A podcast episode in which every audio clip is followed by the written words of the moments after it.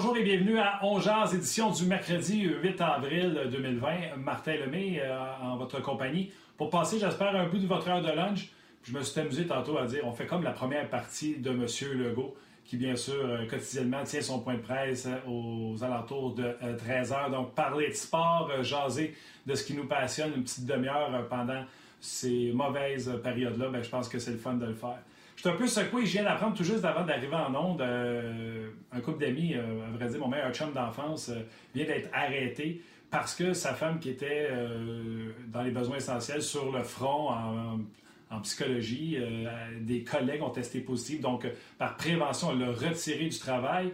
Et mon chum, lui, qui travaille pour une très grosse compagnie sur la route, l'ont tout de suite retiré parce que sa conjointe est en attente de résultats de test. Donc, un, c'est réconfortant de voir à quel point on prend des précautions euh, d'avance, mais euh, c'est le premier cas de coronavirus que je pourrais avoir dans mon entourage. Donc, ça me secoue un peu euh, ce matin, puis je pense que tout le monde se passe le mot pour le dire à tout le monde. Prenez soin de vous, restez en sécurité à la maison. Et c'est en faisant ça qu'on va réussir à s'en sortir le plus tôt possible. Encore une fois, aujourd'hui, une émission chargée parce que notre invité, avant, c'était un habitué de On mais il y a eu une offre de contrat pour aller coacher dans la Ligue américaine de hockey, puis il a fait eh, Je ne sais pas, on jase, Ligue américaine, difficile à choisir. Alex Tanguay, salut. Comment ça va, Martin? Ça va bien, je suis content de te revoir, euh, Alex. Euh, tu sais qu'on a eu. Euh, j'ai beaucoup apprécié nos moments ensemble. Ben merci, ça, fait plaisir. En, ces temps-là, on a, on a, beaucoup de temps, fait qu'on va être capable de jaser. C'est sûr qu'on va avoir du temps. Alex, premièrement, euh, raconte-moi euh, comment ça s'est passé euh, pour toi. Tu étais où quand on a décidé d'arrêter les activités et qu'est-ce que tu as fait depuis ce temps-là? Ben, écoute, pour nous autres, c'est un petit peu. on était sur un voyage, un voyage de ligne américaine, si on peut dire, 14 jours sur la route. Donc, on est on est passé de de la Californie à Winnipeg à, aller jusqu'à Grand Rapids au, au, Michigan. Et puis la dernière soirée, on jouait à Grand Rapids et puis on avait deux jours de congé. Donc, j'avais demandé à l'entraîneur, vu que ma famille, euh, comme tu savais, Martin ma famille demeuraient en Floride, j'avais demandé à l'entraîneur de, pouvoir euh, aller voir ma famille lors de ces deux jours de congé. Donc, le, jeudi matin ou la soirée ou la, journée où la, saison a été cancellée, si on veut, euh, j'étais capable, j'étais déjà en Floride. Donc, à partir de ce moment-là, j'ai été capable de rester ici présentement, mon appartement, mon auto, euh, tout à Des Moines est status quo. Euh. Donc, euh, je suis dans l'attente en Floride de voir qu'est-ce qui va se passer. père à tous les jours, recommencer l'école en ligne avec les, avec les enfants, un deuxième année, un, quatrième année, puis un sixième année. Donc, ça garde, ça nous garde occupés le matin, si on veut, de, faire cet enseignement-là. Mais on essaie de garder le, moral, on essaie de garder la, se garder en santé euh, physique et mentale, surtout parce que c'est difficile de de pas être capable de, bouger ou de faire ce qu'on fait normalement. Donc, euh, on essaie de rester dans, le milieu le, plus correct possible. Oui, écoute, euh, c'est bizarre, tu sais, j'en ai parlé un peu en ondes, je pense, tu sais, Carrie Price, sa conjointe, je pense qu'elle vient des États-Unis, fait qu'elle a voulu redescendre au sud de, la frontière. David Perron a voulu revenir au nord de la frontière et dans son patelin à Magog. Toi, ton chez toi, c'est en Floride. on a vu des images en Floride, des gens qui continuaient d'aller à la plage, etc. Te sens-tu en, sécurité euh, là-bas en Floride? Ben, écoute, je te dirais que le, plus gros problème qu'il y a eu en Floride, c'est vraiment qu'au début de, euh, cette pandémie-là, c'est comme si on le croyait, mais on le croyait pas si au sérieux que ça. Puis pour le tu regardes présentement dehors, euh, la température est excellente. C'est une belle journée d'été au Québec, si on veut. Donc, la température force à, vouloir faire les gens, force les gens à vouloir faire des activités euh, dehors, des activités de, plein air, des activités d'été. Donc, on n'a pas peut-être pas assez pris ça vite au sérieux. Et puis présentement, ben, ce qui arrive en Floride, on est après payer le prix pour ça parce que les gens qui étaient sur la plage, les gens qui n'ont pas fait attention à cette pandémie, ben là, on voit dans le sud à Miami, euh, Broward County, même le, comté de Palm Beach où j'habite est présentement euh, bien affecté, puis beaucoup de cas de, ce COVID-19-là. Fait qu'on va espérer que ça, ça se passe le plus rapidement possible. Toi, étais-tu plus prudent? Tu as de la famille au Québec, euh, peut-être que tu avais connaissance des, des, mesures qui étaient prises ici. Est-ce que c'est une des raisons pourquoi toi, tu as été plus prudent? As-tu été plus prudent que la moyenne des, des, des Floridiens? Bien, absolument. Tu sais, depuis que je suis revenu, c'est ce que je disais à mon épouse euh, la dernière journée. C'était la première fois que j'allais me promener en auto là, quelques jours. Euh, c'est drôle à dire, mais tu es de l'habitué de le quotidien, de, de, de, partir le matin, d'aller faire tes choses mm-hmm. à l'extérieur et puis de, de, revenir un petit peu plus tard, de, voir les enfants à leur école, de voir les enfants à leurs activités. Ça a été des choses qui, euh, le quotidien change énormément, mais euh, on a des sacrifices à faire. Puis comme j'ai dit, ça nous garde occupés. Les, les écoles ici en Floride, ils ont été proactives euh, on avait la semaine de relâche, la semaine où c'est arrivé. La semaine d'après, tout de suite, on a recommencé l'école en ligne. Donc, les enfants sont sur des Google Classroom, ils sont sur les meetings de Zoom à chaque matin. Donc, pour eux, ça donne une, cédule qui est, si on veut, un peu plus normale par rapport au fait qu'ils ont à, faire l'école même à la maison.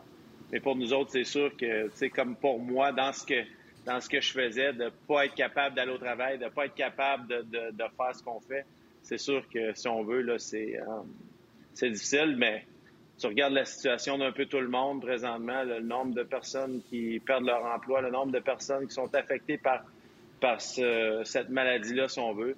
Euh, je me compte chanceux, puis on va toucher à du bois qu'à venir jusqu'à date, là, on n'est pas plus affecté que ça par, ce, qui, se passe. Puis ton plan, c'est de rester là euh, bien encabané. Tu planifies pas de revenir au Québec, même si ça perdure? Non, pas pour l'instant. Écoute, j'aimerais euh, retourner au Québec cet été, comme on le fait à chaque été, parce que veut, pas, même si on habite en dehors du pays, le, Québec, c'est chez nous, si on veut.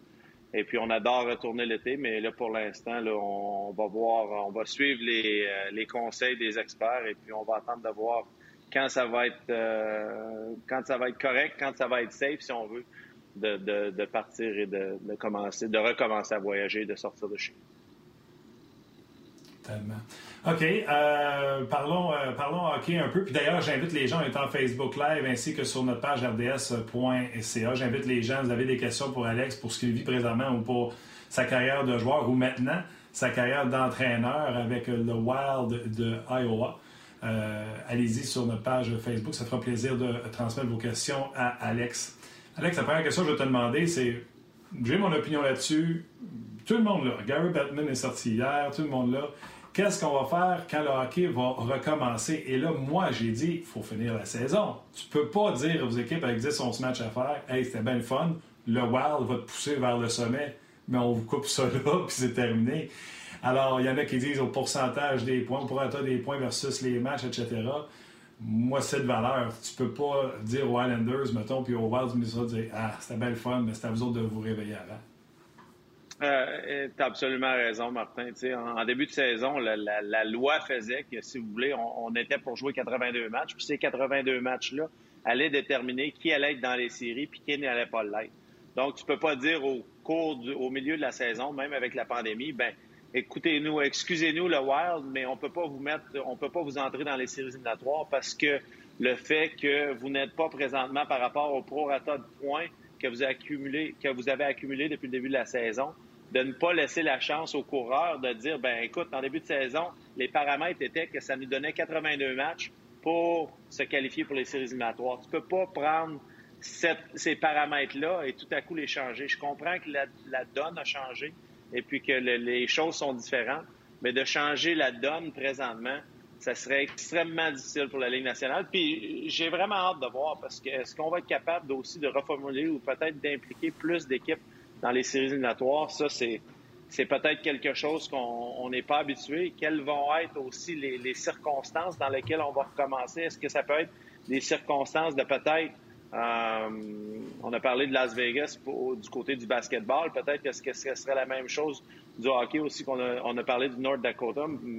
Je me, je me doute un peu de North Dakota, de Grand Forks. Là. En toute honnêteté, Martin, on a joué un match pré-saison là cette, cette année contre Pascal Vincent, le Moose du Manitoba. Puis je suis pas sûr que Grand Forks a les, les, euh, les hôtels, les, les, accommodations pour recevoir autant de, de, autant d'équipes, de mettons recevoir 15 équipes de la Ligue nationale pour faire une fin de saison. Donc, je me croise les doigts qu'on va être capable de trouver une façon de, donner ou d'attribuer la Coupe Stanley à l'équipe qui va gagner les séries éliminatoires, mais de quelle façon ça va être, ça va être organisé, ça, j'ai bien hâte de voir. Il y en a même qui ont parlé de. Tu sais, c'est des choses que moi, je crois pas, mais regarde, au Canada, ça semble un peu plus, euh, excuse-moi, un peu plus safe qu'aux États-Unis.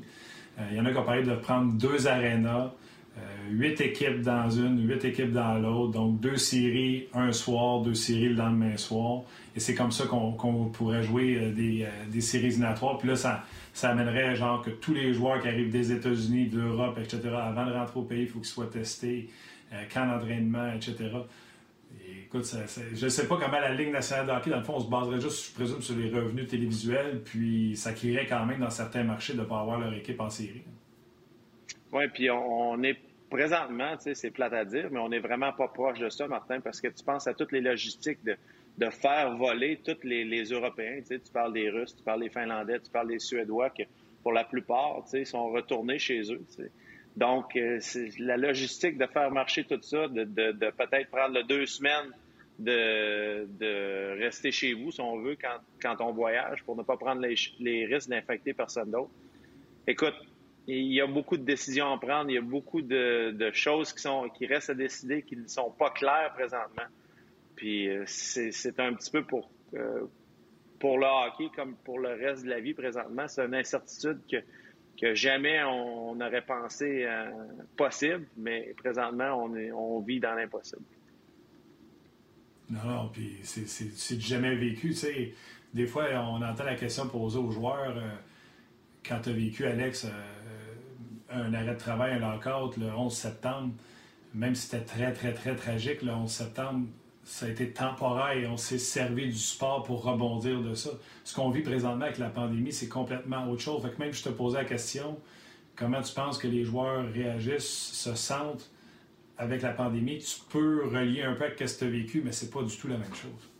Non, c'est même pas proche. Et puis écoute, Martin, je vais te donner une, anecdote parce qu'en 2001, c'est l'année qu'on avait gagné la Coupe Stanley. Donc, au mois de septembre, on s'en va en Suède pour représenter, si on veut, la Ligue nationale. Euh, pour faire notre camp d'entraînement. Donc, l'équipe, on était parti, si je me souviens bien, le, 6 ou le 7 septembre à Stockholm. On avait pratiqué à quelques reprises. Et puis le 9, euh, le 11 au soir, euh, on était supposé de visiter l'ambassade suédoise. Le 11 au matin, on se lève, on va en pratique. Puis en, Suède, c'est 6 heures, l'heure est 6 heures avant. Donc, après la pratique, on va au lunch, on vient, puis on on est comme fatigué un petit peu du camp d'entraînement. Bob Hartley nous avait donné, euh, on était seulement à 25 et Bob Hartley nous avait, nous avait fait en sorte de nous rappeler de, cette pratique-là. Et puis on était arrivé l'après-midi et puis tout à coup on s'était rendu compte qu'il y a un avion, euh, les nouvelles américaines, parce que c'était le, je crois que le seul poste qu'on avait de nouvelles en Suède qui était anglophone, c'était BBC, je crois. Puis BBC, il présentait les, le fait que le premier avion avait atterri ou avait abouti dans le, dans le tour du World Trade Center. Et puis à partir de ce moment-là, on était tous comme sous le choc. Comment un accident comme ça, quelqu'un, comment quelqu'un a pu manquer son coup comme ça d'atterrir ou de, rentrer dans le World Trade Center. Et puis tout à coup, on, écoutait live pour voir le deuxième avion rentrer dans, le World Trade Center. C'est quelque chose qui avait changé le monde. Mais un coup que le, choc de ça des, premiers jours avait passé, ben on voyait comment aboutir au résultat. Présentement, la plus grosse incertitude, c'est que, puis un petit peu pour tout le monde, c'est de ne pas savoir où on s'en va, comment on s'en va et comment ça va comment ça va se régler tout ça. Est-ce que ça va être un vaccin qui va finalement aboutir, qui va faire en sorte que OK, les gens n'ont plus peur de sortir de chez eux, ou est-ce que ça va être des, remèdes ou des, des, euh, un remède qui va faire en sorte que maintenant, si tu attrapes ce virus-là, on est capable de te guérir de manière euh, très rapidement et très facilement? Euh, on a tous hâte de voir parce que, tu sais, veux, pas, le sport fait en sorte de rassembler euh, tout le monde. On a, pour la, plusieurs, plupart de nous, on a vu le film de, rugby de, Nelson Mandela, comment que l'impact que le sport avait eu pour ce pays-là. Même chose pour, tu as parlé de, en septembre 2001, quand le 9-11 est arrivé aux États-Unis. Tu penses au premier match entre les, euh, entre les Mets et les Yankees à New York. c'était spectaculaire de voir l'atmosphère que les gens, les gens avaient tellement hâte de ressortir de chez eux, de faire les activités. Mais présentement, c'est un petit peu de, cette manière-là, de sortir du, du quotidien qui est plate, si on veut, d'être chez nous à, temps plein, mais en espérant que ça va se passer. Euh, tu le vis, tu sais, on le voit là à l'écran, tu es encore en bonne forme physique, euh, tu es, joueur d'hockey. Plus ou moins. Euh, tu vois, tu aurais pu prendre la balle et dire Oui, oui, Martin, je suis top shape. non, mais Comment, c'est drôle, hein, mais ça, ça, ça, ça m'a donné le temps. Là. Puis, tu sais, un matin, là, j'ai fait mon petit 30 minutes de vélo parce qu'on a le temps, tu sais, entre mes leçons de professeur avec les enfants. Puis, le 30 minutes de vélo, je peux te dire qu'il est beaucoup plus dur qu'il l'était il y a 4 ans. J'en doute même pas. Puis, euh, écoute, euh, je ne veux pas t'en lancer, là, mais une demi-heure avant l'émission, je rentrais dans la maison, je t'avais faire un petit, une demi-heure de course.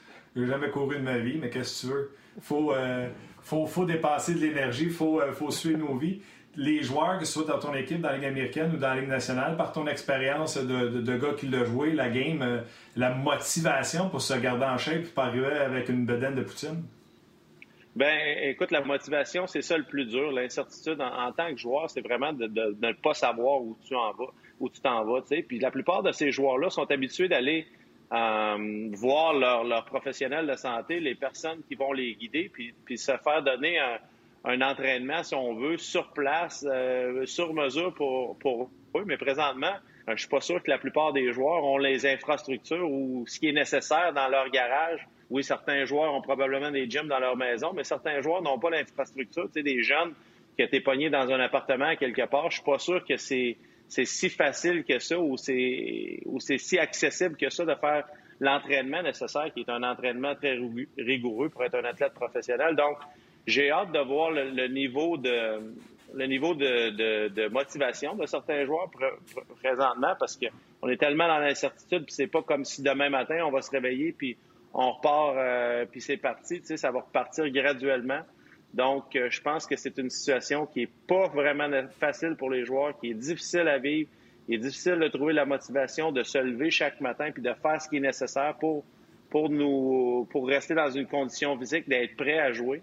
Et puis ça aussi, euh, Martin, on n'en parle pas, mais du côté logistique, quand les joueurs vont revenir, combien de temps ça prend ces joueurs-là pour être prêts à jouer?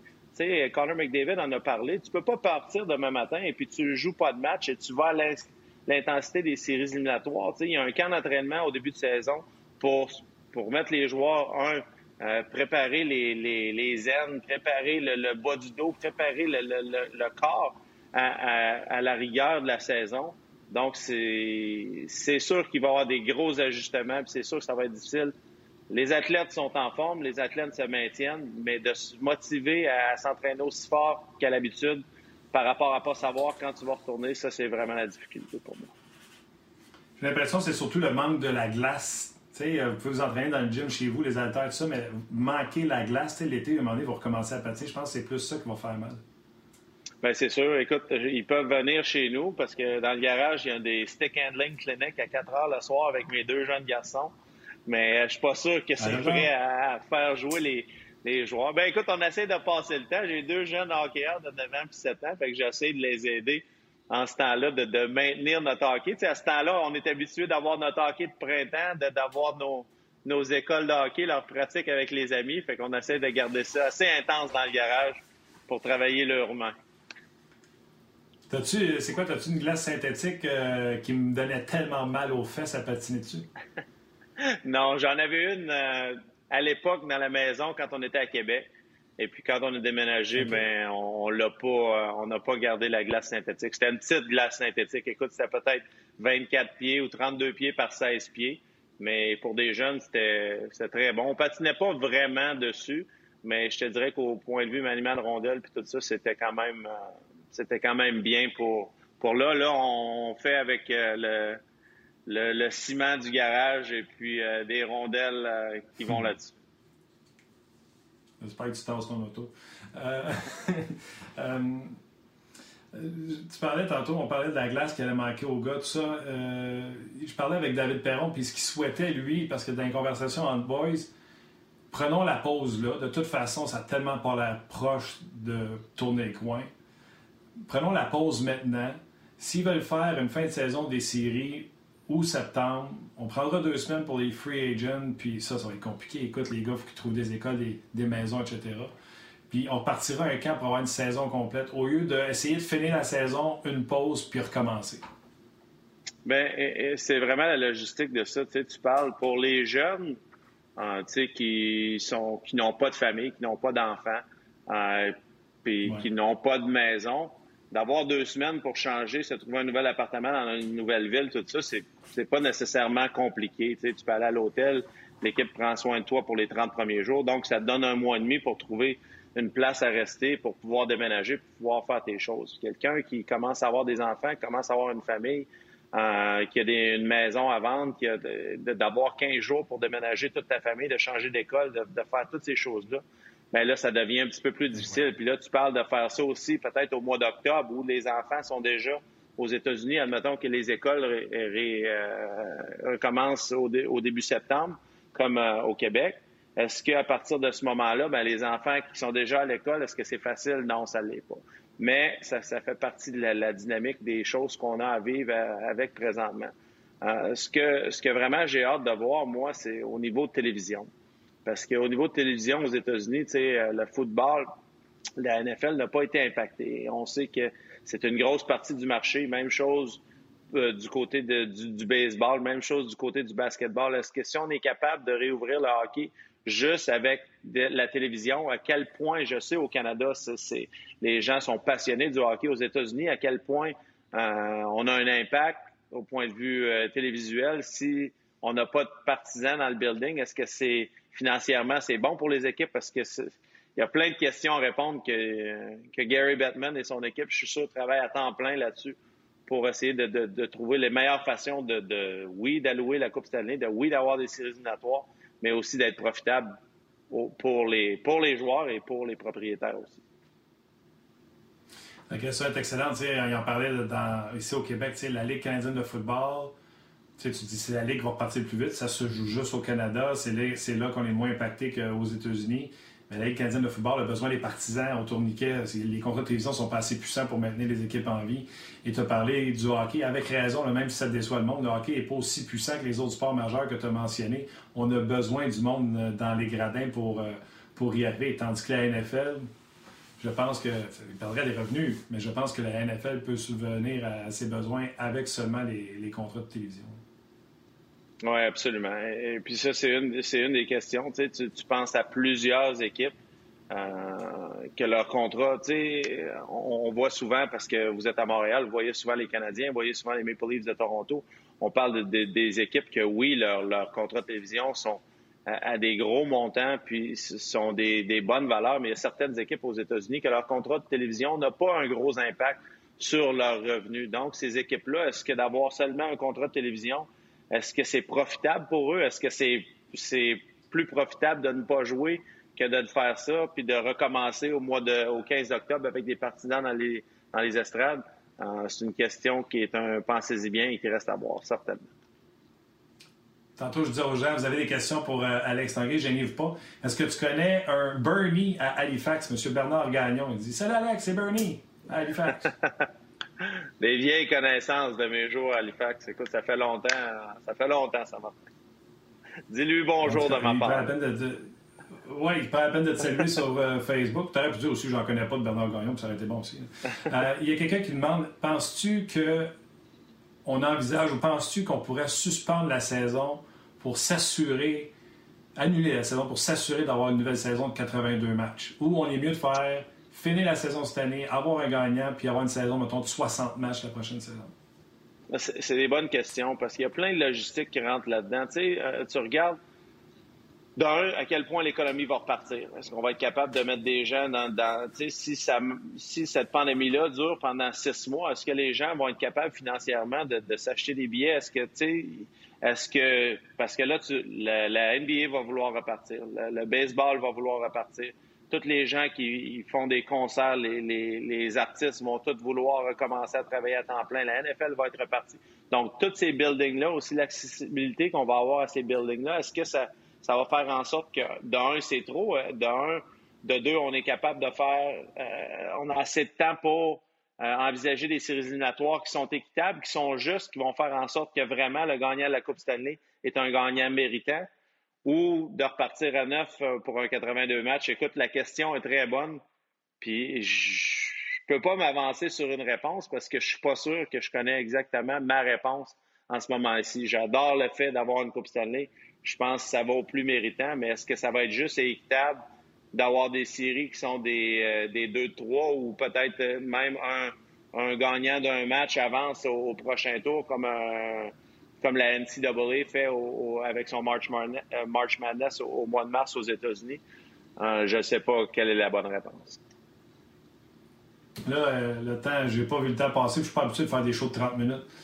Je, voulais te parler, écoute, euh, de Iowa. Comment ça, Iowa n'a pas perdu de match cette année, puis que le Wild avait de la difficulté? Puis après ça, je te pose la question, comment ça que le Wild, depuis qu'on a changé des joueurs, changé d'entraîneur, comment ça qu'ils sont sur une montée euh, comme ça? Comment ça que ton club Iowa, pourquoi vous êtes le club école d'une équipe qui a tant de difficultés, puis pourquoi vous autres, vous perdez pas? Ben, écoute, euh, bien maintenant, en début de saison, on a, essayé d'évaluer nos forces et nos faiblesses. Nos forces, c'est vraiment la, rapidité. Puis cette rapidité-là nous a permis d'être très compétitifs au, point de vue euh, défensivement. On donne pas beaucoup d'espace aux autres équipes. On a été capable, avec les structures qu'on a implémentées, de vraiment mettre l'accès sur, notre vitesse, qui, qui est notre notre atout numéro un. On n'est pas une équipe qui est nécessairement si physique que ça, mais cette vitesse-là nous a fait en sorte de, rester et d'être dans beaucoup de matchs.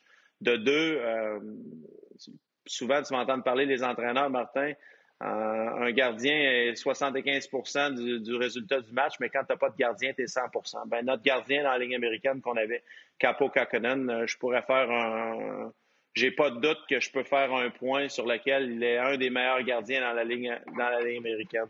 Euh, il a joué des matchs dans la Ligue nationale. on a vu le match qu'il a joué avec Minnesota en Floride où il y a eu 46 arrêts sur 48 lancés, permis à son équipe de gagner là. Fait d'avoir un bon gardien de but, ça nous a solidifié aussi. Puis on a eu des surprises. Des jeunes qui ont beaucoup progressé du début de saison, aller là. Mais aussi un joueur comme Gerald Mayo qui est qui, qui est pas aussi jeune que les autres prospects qui avaient, si je ne me trompe pas, au moment, 39 buts marqués en 47 matchs dans la Ligue américaine. Donc, il y avait une saison exceptionnelle. Et puis, ces joueurs-là, lui et Sam qui était premier marqueur de la Ligue américaine, euh, j'aimerais dire que c'est les entraîneurs qui font en sorte, mais vraiment, le produit, c'est les joueurs. en, tant qu'entraîneur, tu es là pour leur donner des, accès à des, ressources, pour les aider, pour les mettre dans des situations d'avoir du succès, mais vraiment, le le travail est fait par les joueurs et nos joueurs ont fait de l'excellent travail depuis le début de l'année. Pour ce qui est de Minnesota, Martin, euh, je pense que l'éclosion des jeunes a fait en sorte que quand Bruce Boudreau a été, tassé, Dean Avesson a vraiment, euh, lui qui travaillait probablement en tant qu'assistant coach, beaucoup plus avec les jeunes, a fait en sorte que, ces jeunes-là ont, euh, que ces jeunes-là ont progressé euh, se sont améliorés et puis à partir de ça, ben, ça a fait que Eric qui jouait contre le premier trio de l'autre côté, que, euh, Jordan Greenway qui était donné plus de, temps de glace, que euh, Luke Conan joue de mieux en mieux. Aussi que quand on regarde ce que Kevin Fiala a fait, vraiment de, de donner aux jeunes plus d'espace, plus de responsabilités. Et puis ces jeunes-là ont transporté l'équipe au cours de la, deuxième moitié de saison, qui fait en sorte que présentement, le Wild, où il était en début de saison, oui, on a joué beaucoup de matchs. Je pense que c'était 19 des, des 23 ou 24 premiers matchs sur la route pour le Wild, ce qui était une situation difficile. Mais il a fait aussi en sorte que l'équipe, en, fin de saison, les jeunes ont transporté puis ont apporté une nouvelle vague d'énergie, non seulement pour l'équipe, mais pour les fans aussi. il faut que je t'en pose une dernière avant de te laisser aller. La, connexion semble lâcher, mais euh, je ne veux pas te mettre en boîte non plus, mais est-ce que Alex Galchenyuk, qui est rendu à sa quatrième équipe, fait partie aussi de, cette solution-là? Bien, juste avant qu'on termine la saison, on, a rencontré l'équipe euh, l'équipe de la Ligue nationale à San Jose. On a joué le mardi à San Jose, puis l'équipe de la Ligue nationale jouait le mercredi ou lundi, mardi, quelque chose comme ça. Et puis, on a eu la chance de, voir les entraîneurs, Dean Everson, Bob Woods, puis Darby Hendrickson, puis de parler avec eux autres. Puis vraiment, pour, pour Alex, en toute honnêteté, c'est un petit peu une dernière chance pour lui de, d'avoir la chance d'avoir un contrat de Ligue nationale, d'avoir la chance d'avoir une opportunité on a été grandement surpris euh, du côté du personnel d'entraîneur du Wild de voir son implication, de voir comment elle était dédiée, de voir son travail. Et puis, euh, tu sais, des fois, pour des jeunes, de voir puis de sentir que c'est la dernière chance. au début de sa carrière, Alex Galchenyuk à Montréal, on le voyait comme euh, le, prochain joueur, marqué 30 buts. Puis à partir de là, ça, ça donne une certaine notoriété, une certaine une certaine, pas une arrogance, mais une certaine confiance que ta place est sûre dans la Ligue nationale. Mais quand tu vois euh, la fin aboutir, ben des fois, les joueurs ont besoin de se, redresser et puis de, de, de, vraiment euh, travailler de manière à faire en sorte de, s'aider puis de s'améliorer.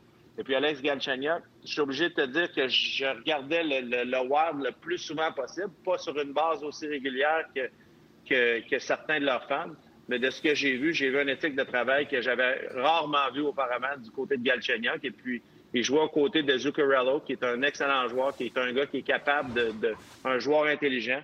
Puis les deux vraiment avaient une belle affinité. Alex était sur le deuxième avantage numérique, donnait des bonnes minutes là-dessus aussi. Et puis on était très contents du côté du personnel d'entraîneur à Minnesota de ce qu'il faisait. All right, Alex. Euh, écoute, ça a été trop court. Euh, je vais te donner euh, rendez-vous pour une prochaine. Comme tu l'as dit, tu as du temps, j'en ai. On aime ça, jaser de sport, puis les gens aiment ça également embarquer avec nous autres. Donc, je te souhaite une bonne quarantaine. Reste en sécurité avec ta famille, puis je te remercie beaucoup d'avoir été avec nous aujourd'hui. Ça fait plaisir, vous autres aussi. Bye bye. C'était Alex Tanguay, un peu comme hier, hein, à partir de midi et demi, d'après moi. On veut s'assurer que je déborde pas. On dirait que la connexion marchait moins bien à partir de midi Voilà ce qui met un terme à l'émission d'aujourd'hui avec euh, Alex Tanguay. Je peux déjà vous dire que vendredi, on aura Marc Denis qui sera avec, avec nous. On sera là également demain pour une autre édition de On Jazz. Cette première partie, dans le fond, hein, euh, au point presse de M. Legault. Un gros merci à vous d'avoir été là. Merci à tout le monde qui, euh, en régie ou à la maison, nous aide à faire ces podcasts-là. Prenez soin de vous, c'est ça qui est important. Puis on se rejase demain pour une autre édition de On Jase.